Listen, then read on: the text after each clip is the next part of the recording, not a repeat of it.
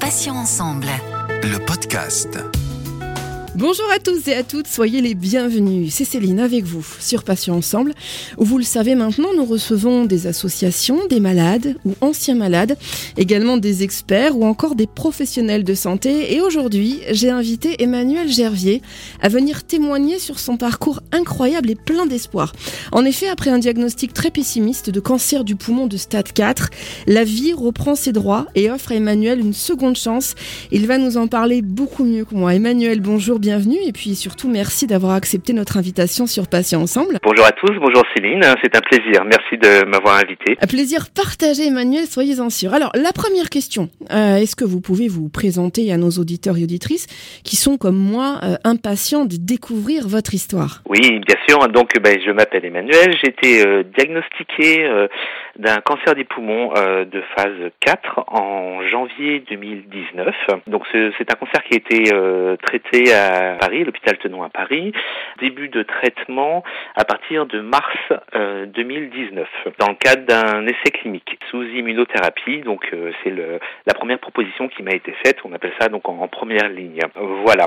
Donc euh, aujourd'hui, euh, je suis en rémission depuis euh, novembre 2019. Donc le traitement a été très efficace et très rapide. Et euh, l'arrêt des soins euh, est effectif que depuis euh, octobre 2020. Et je rentre en, phase de surveillance désormais. Alors Emmanuel, on va en parler bien sûr hein, tout au long de cette interview, de ce, de ce parcours assez atypique, hein, j'ai envie de dire quand même. Et en préparant cette interview, je me suis demandé ce qu'on pouvait ressentir quand on vous annonce comme ça un diagnostic aussi glaçant, hein, en n'ayant pas peur des mots, aussi un petit peu désespérant. Quelle a été votre réaction, vous Emmanuel, et peut-être votre première pensée à ce moment précis Alors tout d'abord, euh, il faut savoir que l'annonce de ce type de cancer a été euh, une grande surprise parce que euh, vu des symptômes, on s'orientait vers un autre cancer, plutôt un lymphome ou une leucémie. Donc c'est vrai quand on m'a annoncé dans cette pièce sans fenêtre, c'est une image qui reste, que c'était les cellules du poumon.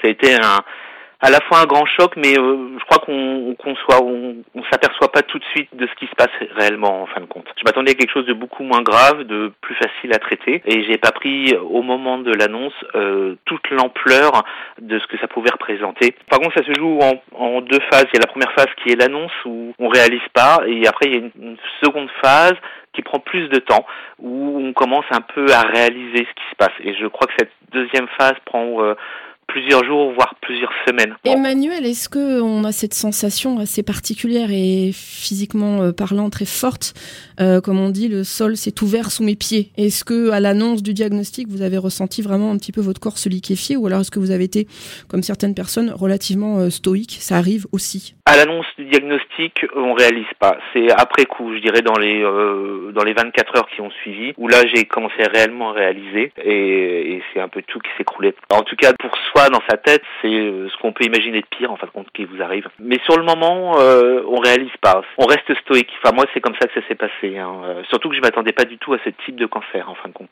C'est surtout ça. Euh, Je m'attendais vraiment à un autre cancer plus simple. Enfin, même si Ouais, donc ça a été une. Ça a été une double, entre guillemets, double mauvaise surprise. Alors, aujourd'hui, le corps médical vous parle de réponse complète. Alors, pour qu'on comprenne bien, euh, est-ce que vous pouvez nous expliquer brièvement, hein, bien évidemment, et puis avec vos mots à vous, bien sûr, quelle est la différence entre rémission, guérison et réponse complète Parce que je crois que ce sont trois concepts bien différents, bien distincts. Oui, alors je vais essayer de, vous les expliquer avec mes mots de patient et non pas de, de médecin. Tout d'abord, je vais commencer par vous dire que ce sont des mots magiques pour tout patient qui soit. Donc, en fin de compte, une réponse complète, c'était plutôt une réponse euh, de radiologue. C'est-à-dire qu'en fin de compte, c'est une, comparaison entre le premier cliché, donc on parle d'un cliché euh, euh, d'un malade du cancer, et le cliché qui est donc analysé. Et quand on parle de réponse complète, c'est la comparaison, c'est-à-dire qu'en fin de compte, il n'y a plus rien. Voilà, c'est-à-dire que tout ce qui avait été décelé lors du cliché de référence, donc le scanner de référence, eh bien, il n'y a plus rien. Ça, c'est pour le, le terme euh, réponse complète. La rémission, eh bien, c'est un peu la même chose, sauf que c'est quelque chose qui est quand même plus commun, moins euh, champ lexical du radiologue. Et alors, quant à la guérison, euh, c'est quelque chose que j'aimerais entendre, mais je crois qu'il va falloir euh, cultiver la patience pour cela. J'ai cru comprendre, mais là, vous savez, les, les médecins euh, marchent sur des œufs, ce qu'on peut tout à fait comprendre, hein, que la guérison, c'est qu'une fois que la période de rémission a déjà atteint un certain stade. Oui, donc ça veut dire qu'il ne faut pas se réjouir trop tôt, mais qu'il faut attendre un certain laps de temps avant qu'on puisse vous dire bon, ok, là c'est bon, vous êtes tranquille pour un bon moment. C'est ça en fait l'idée? Oui, il faut être très vigilant et pas se réjouir trop vite et trop tôt parce que euh, souvent les cancers métastatiques, il y a, il y a des récidives, etc., euh, etc. Donc je pense qu'il faut prendre les, les, bonnes nouvelles, les déguster et se dire que c'est une première bataille de gagner sur euh, la guerre qui peut être longue et de pas baisser les, la garde notamment pour continuer le combat. Ça c'est vraiment, je pense, très important. Emmanuel, j'aimerais, si vous le voulez bien, qu'on revienne donc au début de la maladie. Euh, quel a été l'impact de votre cancer sur votre vie quotidienne? Alors là, c'était un très vaste sujet.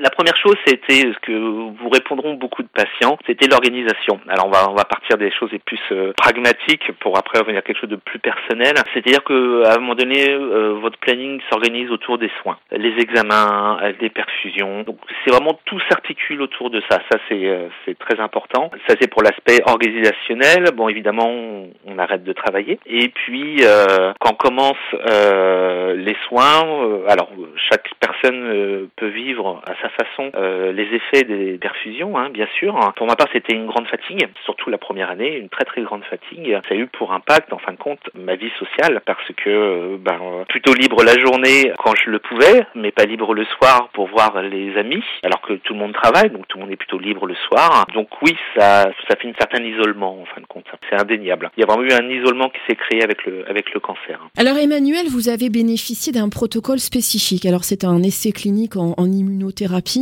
J'aimerais savoir, je suis curieuse, hein, pourquoi est-ce qu'on vous l'a proposé à vous et pourquoi est-ce que tous les malades du cancer du poumon au stade où vous en étiez n'en bénéficient-ils pas? C'est peut-être une question très très naïve, mais c'est la question que je me suis posée en préparant cette émission. Bah, votre question est très juste.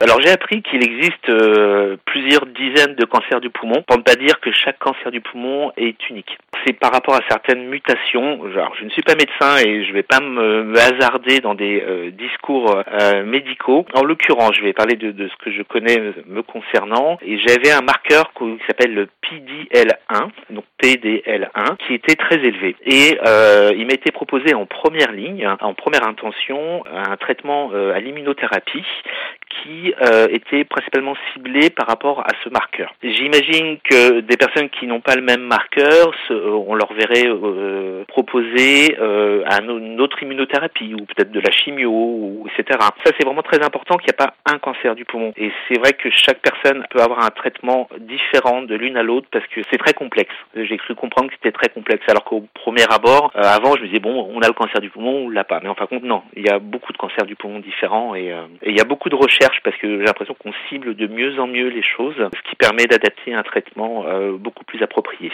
Alors justement, merci de me permettre de rebondir. En quoi consistait votre traitement à vous exactement? Je pense notamment en termes de soins. C'est-à-dire, vous nous parliez tout à l'heure de, de, perfusion. Qu'est-ce que vous avez eu à faire comme comme protocole de soins? Déjà, donc moi je participe à un essai clinique, donc j'ai eu euh, toute une batterie d'examens euh, préliminaires pour pouvoir euh, rentrer dans l'essai clinique. Donc je vous passe tous les scanners, écho-cœur, les prises de sang, tout le temps. Après, une fois que le processus était lancé, mon traitement consistait à avoir une perfusion toutes les trois semaines avec un bilan sanguin en amont, ainsi qu'une imagerie, donc c'était un scanner avec produit de contraste toutes les neuf semaines. Dans le cadre de mon essai clinique, donc j'avais le pimbrolizumab qui est donc la, la molécule qui m'est administrée toutes les trois semaines, et une fois sur deux, c'est-à-dire toutes les six semaines, euh, soit l'ipilimumab, j'ai toujours du mal à le prononcer, ou soit le placebo, comme je suis dans un essai clinique qu'ils appellent randomisé à double aveugle, c'est-à-dire qu'en fin de compte, personne ne sait ce qui m'est administré euh, au niveau de la deuxième molécule, c'est le placebo ou pas, pas même les médecins. Et donc euh, c'est une perfusion toutes les trois semaines, avec une fois le pimbro et l'autre fois le pimbro plus le placebo ou l'autre molécule. Alors depuis votre euh, réponse complète, hein, c'est le terme qu'il faut euh, désormais employer vous concernant, est-ce que vous voyez la vie, Emmanuel, sous un regard différent d'avant? C'est-à-dire est-ce que c'est une légende de dire que lorsqu'on frôle la mort, tout devient relatif et qu'on arrive à mieux identifier ses priorités? Alors là c'était une très grande question. Euh, effectivement. Euh, alors frôler la mort, je je pense pas avoir eu conscience de cela, euh, dans le sens où j'ai pas eu un, un, traumatisme physique très important. Physiquement, j'ai pas trop ressenti ça. Euh, ce qui change, euh, oui. Alors c'est le regard aux autres qui change. C'est ça commence par là. Le regard sur sa vie, sur ce que l'on veut faire, ce qu'on ne veut plus faire, les priorités quelles sont les priorités Alors, certains seraient tentés de dire hygiène de vie, c'est pas mon cas. Euh, je fais attention à ce que je mange, mais je suis pas du tout trop à cheval euh, sur mon alimentation, bien que étant quand même, euh, je fais attention. le rapport aux autres, c'est ce qui change le plus. Euh, Emmanuel, est-ce qu'on fait, est fait, du tri dans ces relations, justement? C'est la question que, que, je me pose, parce qu'avec l'arrivée de la maladie, parfois, on peut euh, se rendre compte que certaines personnes ou certaines amitiés n'en sont pas vraiment. Est-ce que ça permet là de dire cette personne est fiable, celle-là un peu moins? Est-ce que voilà, est-ce qu'on fait du tri? C'est compliqué, parce que, alors oui, il y a du tri qui se fait naturellement et par soi-même. Et alors après le rapport aux autres est compliqué parce que euh, les gens ont peur du cancer, donc ils peuvent s'identifier, euh, donc ça peut créer une distance. Donc on peut pas se dire on peut en vouloir à telle ou telle personne de pas être autant présente qu'on aurait souhaité pour pas mal de raisons. Oui, ça fait un tri. Je dirais même que ça fait euh, un grand, grand, grand ménage, un très, très grand ménage. Euh, à la fois euh, familial, euh, enfin tous les points de vue, hein, tous les points de vue. Hein. Euh, c'est vrai que moi, par exemple, aujourd'hui, je, pour savoir à qui j'ai affaire, je, j'arrête d'écouter les gens, mais je regarde plutôt ce qu'ils font. c'est quelque chose que je faisais pas auparavant, et, et du coup, ben, ça fait un grand tri. Ouais pour plusieurs raisons. Hein. C'est comme je l'explique, hein, euh, c'est pas pour incriminer telle ou telle autre personne, mais les gens ont pas la, ont une approche par rapport à la maladie qui est, qui est différente. Ça peut faire très peur. Euh, il peut y avoir des réactions qui, qui vont dans le sens où on n'a pas envie de, de, déranger le patient, donc on n'ose pas prendre de nouvelles, etc. Donc euh, c'est complexe complexe. On a peur que ce soit contagieux, c'est un peu idiot à dire, surtout qu'un cancer, évidemment, c'est pas contagieux, c'est pas comme le Covid, mais c'est vrai que ça peut faire peur. Justement, euh, Emmanuel, en plus du cancer du poumon, vous m'aviez dit quand on a préparé l'émission, vous avez également contracté le virus du Covid. Alors malgré tout, vous avez encore euh, survécu, vous en êtes encore sorti. Alors moi, j'ai une question à vous poser. J'aimerais bien que vous me répondiez. Où est-ce que vous puisez cette extraordinaire résistance? Ah bah écoutez, euh, c'était une grande surprise. à la fois pour le cancer, euh, pour le Covid, il y a eu beaucoup d'appréhension parce que quand j'ai su que j'étais euh, positif, euh, eh bien j'ai attendu patiemment les sept premiers jours en me disant bon c'est là où si ça se gâte c'est pour bientôt. Ça s'est plutôt bien passé pour moi, donc j'ai là aussi encore une chance inouïe. Je me considère comme étant quelqu'un de très chanceux hein, pour plein de raisons parce que déjà j'ai pas beaucoup souffert avec le traitement. Si, par contre j'ai eu une grande fatigue. Je parle pas de la souffrance psychologique hein, bien sûr, je parle physique. Quant à ma résistance, euh, bah, écoutez, merci papa, merci maman, comme qui dirait, euh, je ne sais pas.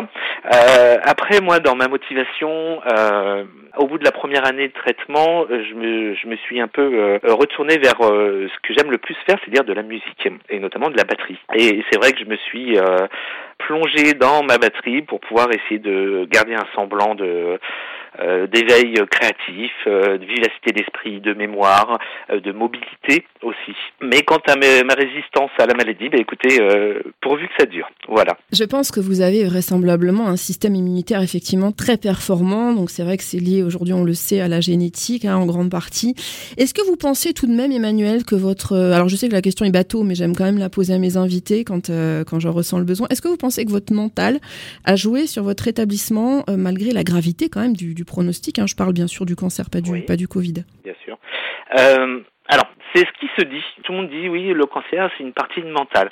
Moi, c'est vrai que j'ai pas abordé la question comme ça. Euh, je me suis dit, je laisse faire euh, la médecine, c'est son travail. De toute façon, je pourrais pas altérer là-dessus. Et moi, j'essaye parallèlement de me faire du bien, à travers notamment la musique, un peu de voyage quand j'ai pu. Voilà, j'ai vraiment essayé de, de penser comme ça. J'ai pas essayé de me dire, il faut que j'ai un moral d'acier parce que j'ai un cancer, c'est ce qui va m'aider. J'ai vraiment abordé le, le sujet d'une autre façon, vraiment en disant, la médecine va faire son travail, je fais confiance. Et de mon côté, j'essaye de me faire du bien en me disant, ce qui me fait du bien ne va pas me faire de mal, si j'ose dire. Et puis, après toute façon, ce sera que quelque chose de gagné, quoi qu'il arrive je, oui, je pense que le mental, le mental joue pour quelque chose, conscient ou inconscient. Encore une fois, en préparant cette interview, parce que j'ai beaucoup préparé cette interview, euh, j'ai appris que, bah oui, parce que c'est un sujet que je trouve éminemment passionnant, bien sûr, hormis le côté dramatique de la chose, mais j'ai appris que vous fumiez au moment de la découverte de votre cancer. Alors, vous étiez même ce qu'on peut appeler un gros fumeur, hein, euh, selon votre dire. Est-ce que vous avez cessé totalement à l'annonce du diagnostic, ou alors comme certaines personnes, vous avez continué un petit peu à, fumoter comme ça à droite à gauche euh, pour vous faire plaisir, ou alors ça a été un arrêt catégorique? Alors, euh, j'ai, euh, enfin, mon cancer est quand même principalement dû au tabac, hein, bien sûr. Même si les cancers sont quand même euh, multifactoriels, le tabac en est la cause principale. Euh, 30 ans de tabagisme. Euh, alors, j'ai pas pu arrêter de suite. Ça m'a pas mis le, le, coup de massue, le choc émotionnel qui a fait que on arrête. il m'a fallu, je dirais, trois, quatre mois, plutôt quatre même, quatre mois et demi avant d'arrêter de fumer, euh, accompagné par un tabacologue de l'hôpital euh, qui a très très bien travaillé. Euh, et actuellement, je suis toujours vapoteur. Voilà. Donc au jour d'aujourd'hui, donc j'ai arrêté le, la cigarette, bien sûr. Hein. Je vapote un peu et j'ai un, patch. Je mets des patchs. Hein. J'ai un dispositif de patch. Alors pour conclure, Emmanuel, enfin avant dernière question plutôt, j'aimerais avoir des nouvelles de votre santé. Alors comment allez-vous et surtout où en êtes-vous aujourd'hui? Alors c'est très particulier. C'est très particulier parce qu'il m'a fallu beaucoup de temps pour admettre que j'avais un cancer. Et euh, maintenant que je ne l'ai plus, enfin en tout cas je suis dans une émission donc euh, qui sommeille en moi, c'est aussi compliqué de se dire qu'on l'a plus. Alors ça paraît complètement paradoxal, ça peut faire bondir certaines personnes en disant euh, quelle chance il a, il réalise pas. Oui, mais psychologiquement c'est euh, c'est pas simple. Euh, maintenant, comment je me sens? Je pense que j'ai une remise en condition qui est nécessaire. Parce qu'il ne faut pas se leurrer, euh, les traitements, ça occasionne des effets secondaires qui restent. Euh, alors, j'ai pas assez de recul pour vous dire combien de temps, mais ça reste longtemps.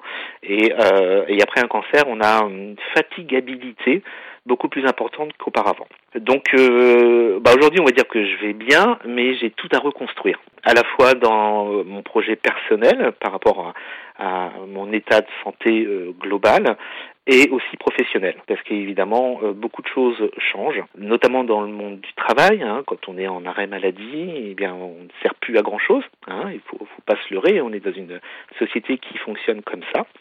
Et bah quand on revient, euh, il faut un peu trouver sa place, euh, sa nouvelle place en tant que nouvelle personne aussi. Euh, voilà où j'en suis aujourd'hui, donc euh, reprise du travail euh, au mois de janvier après quasiment deux ans d'arrêt. Allez, pour terminer, Emmanuel, pour les auditeurs et auditrices qui souhaiteraient vous joindre, peut-être pour vous poser des questions, sait-on jamais, comment peuvent-ils faire? Est-ce que par les réseaux sociaux, on peut vous envoyer un message ou est-ce que vous avez une adresse mail que vous accepteriez de, de nous communiquer, peut-être pour venir en aide aux gens, leur donner des conseils, peut-être de l'espoir? Alors oui, euh, alors plusieurs choses euh, que j'ai un petit peu omis de, de, de vous expliquer. Euh, dans le cadre d'un, quand on est patient, on a besoin d'un certain soutien.